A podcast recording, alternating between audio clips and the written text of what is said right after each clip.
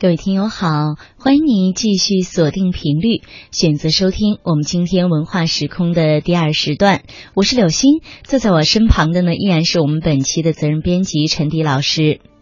嗯，有一本书这样提示读者说，如果他还活着，如果他还在，那今年呢是满六十岁了。嗯。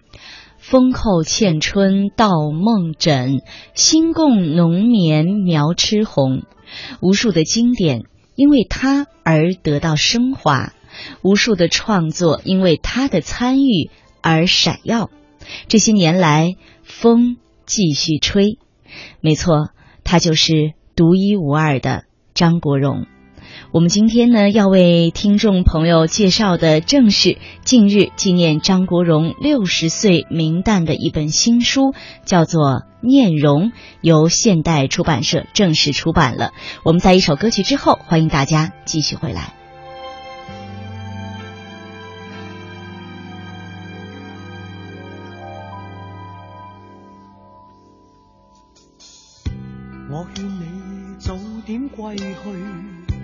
你说你不想归去，只叫我抱着你。悠悠海风轻轻吹，冷却了野火堆。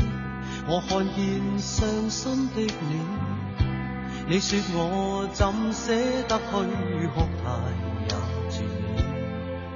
如何止哭？只得轻吻你发边，让风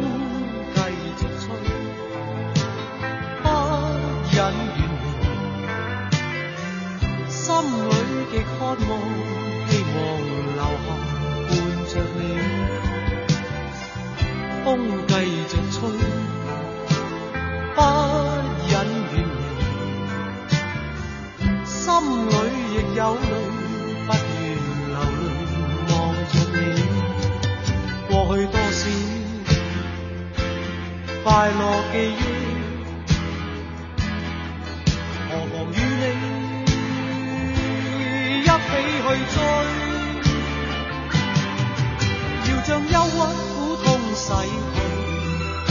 柔情蜜意我愿记取，要强忍离情泪，未许他向下垂，愁如锁，眉头聚，别离泪始终要下垂。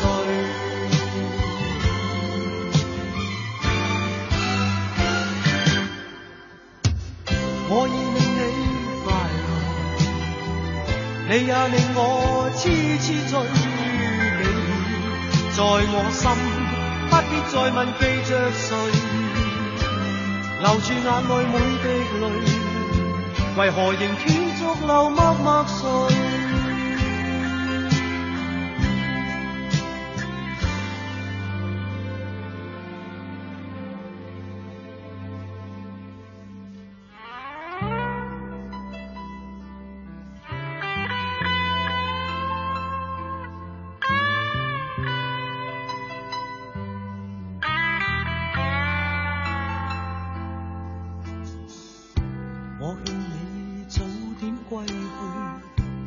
说你不想归去，只叫我抱着你。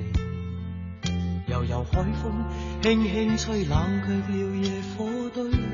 我看见伤心的你，你叫我怎舍得去哭太也绝美。如何止哭？只得轻吻你发边，让风继续吹，不忍。心里极渴望，希望留下伴着你。风继续吹，不忍远离。心里亦有泪，不愿流泪望着你。过去多少快乐记忆，何妨与你。一起去追，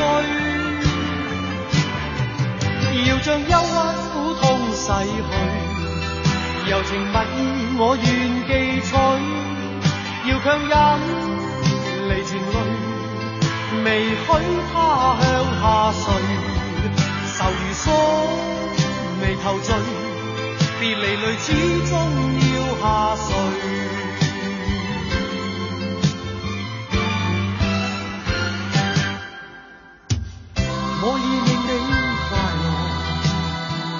你也令我痴痴醉，你在我心。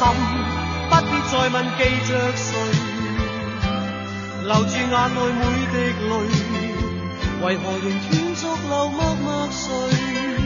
为何仍断续流默默睡？为何仍断续流默默睡？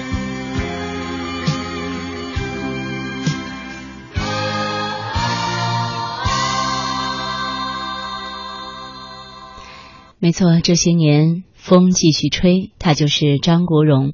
近日呢，纪念张国荣六十岁明旦的生呃新书《念容》由现代出版社正式出版了。嗯，我想。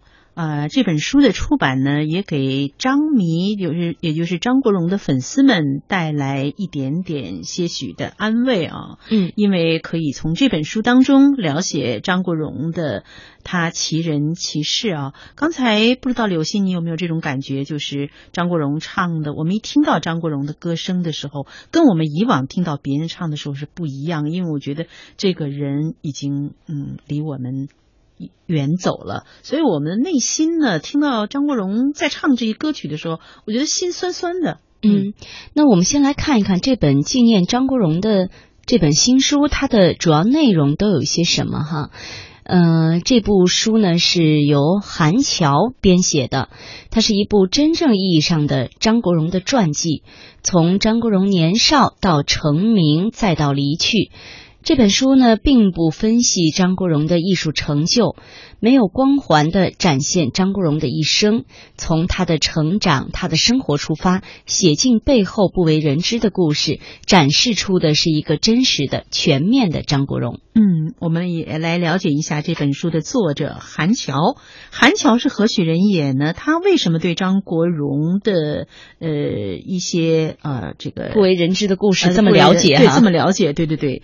那韩乔呢？他是香港著名的音乐节目的撰稿人，他。熟知华语影坛及乐坛的演变的历史，多年来呢，他一直从事不同领域的文字工作，也创作了多部作品。据出版方介绍，《念容》这本书中。啊，刚才像柳鑫介绍的，就是呃，并没有分析张国荣的电影和歌曲，也不探讨他的艺术成就。那么你读这本书呢，就会了解张国荣从六岁起到他离世的这段时间的一些生命的轨迹，呃，来展示啊张国荣的生活以及他的艺术追求等等。嗯，那刚才就像陈老师说了哈。这本书的作者，他是熟知华语乐坛的演变历史的一位香港著名的音乐节目撰稿人，他叫韩乔。那这么多年来，他一直从事的是不同领域的文字工作，他自己也创作了很多的作品，先后于香港和大陆出版，而这些呢，也为他的这本《念容》的可读性和可信赖性提奠定了很高的基础。我觉得这个书名起的非常的好啊，念容也就是怀念张国荣这两个字吧。嗯，那念容的出版呢，为众多的荣迷，也就是张国荣的粉丝们，展现出了更加立体、更加清晰的张国荣。那这本书呢，先后于大陆啊，先后于香港。大陆出版，那书中的文字是朴实真切，没有刻意雕琢大家对张国荣的想念，也没有隐瞒张国荣生命中的关键事件，只是坐下来和你聊聊每年的四月，我们都会啊格外怀念的一个他。一个张国荣，对。那在这本书当中呢，我想可能大家也特别的想要先来了解一下，都有一些怎样的故事或者是人物，是我们曾经不不太熟悉、没有听说的。那我们可以多少来先摘录一些哈，比如说张国荣生命当中最重要的一位女性六姐。在张国荣的生命当中呢，六姐是一位最伟大的女性，地位也早已超越了她的母亲。张国荣的一首经典歌曲，大家一定知道，就是那首《Monica》。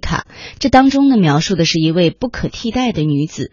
就在外界都在猜测这位女子是谁的时候，而张国荣给出的是一个令人意想不到的答案。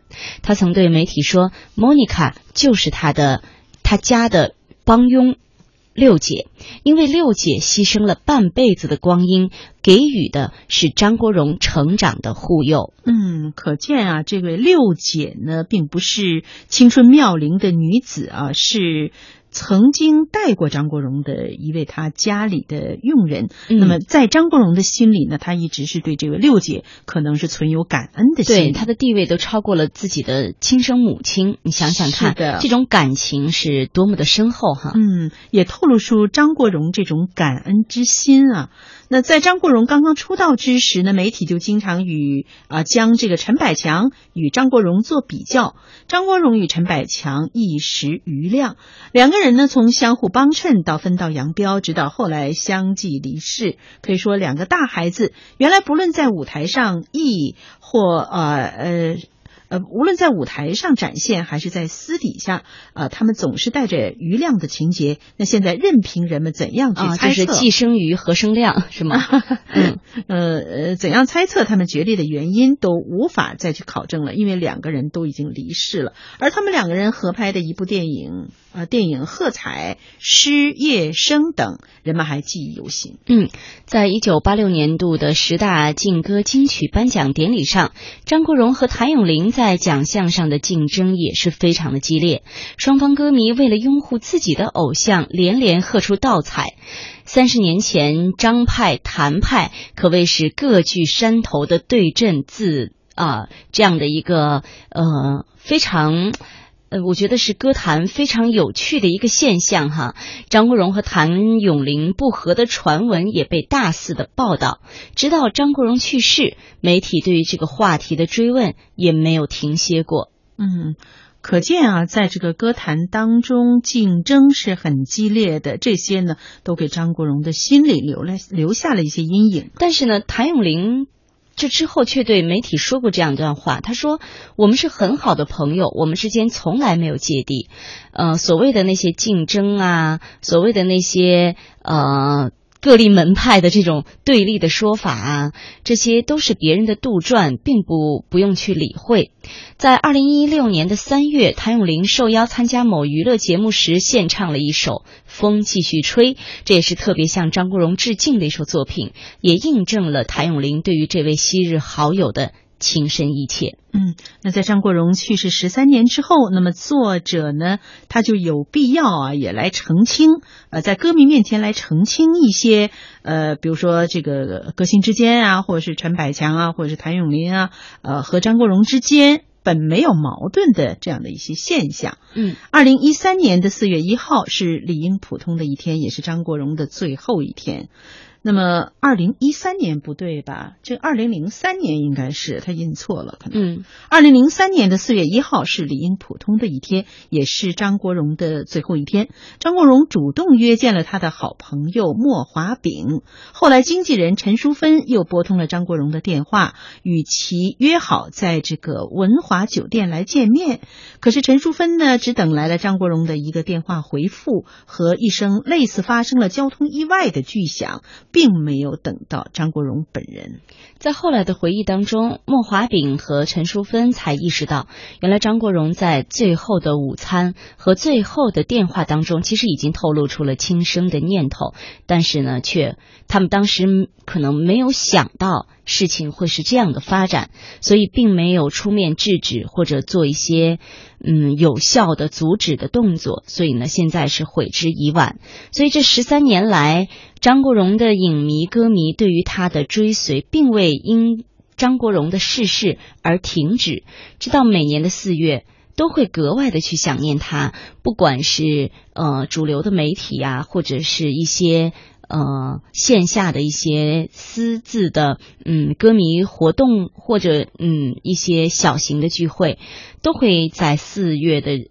这个四月初呢，看到有很多去回忆张国荣，嗯，去呃想念他的一些。呃，特殊的节目或者是一些呃特殊的表现形式，对于这一点呢，韩巧在《念容》这本书当中也写到，他说，在后张国荣时代，张国荣的宝贵遗产不是悲剧与伤感，而是后现代主义呈现出的一种立体面貌。张国荣留下与社会主流文化抗衡的意识形态，有着一层文化解放的意义。嗯，其实我觉得张国荣这种轻生的念头呢，可能也不是出于偶然。他这种念头，也许因为他我看他那个有时候的表情是很阴郁的、很忧郁的，也可能存在了一段时间。但是不管怎么说，在张国荣去世十三年之后，那么作者呢又把他的这个生平写成了书，然后这些歌迷呢仍然是以各种方式来纪念张国荣。我觉得这一点就是张国荣如果在啊。这个九天有知啊，或者在九泉之下有知的话，他会露出欣慰的笑容。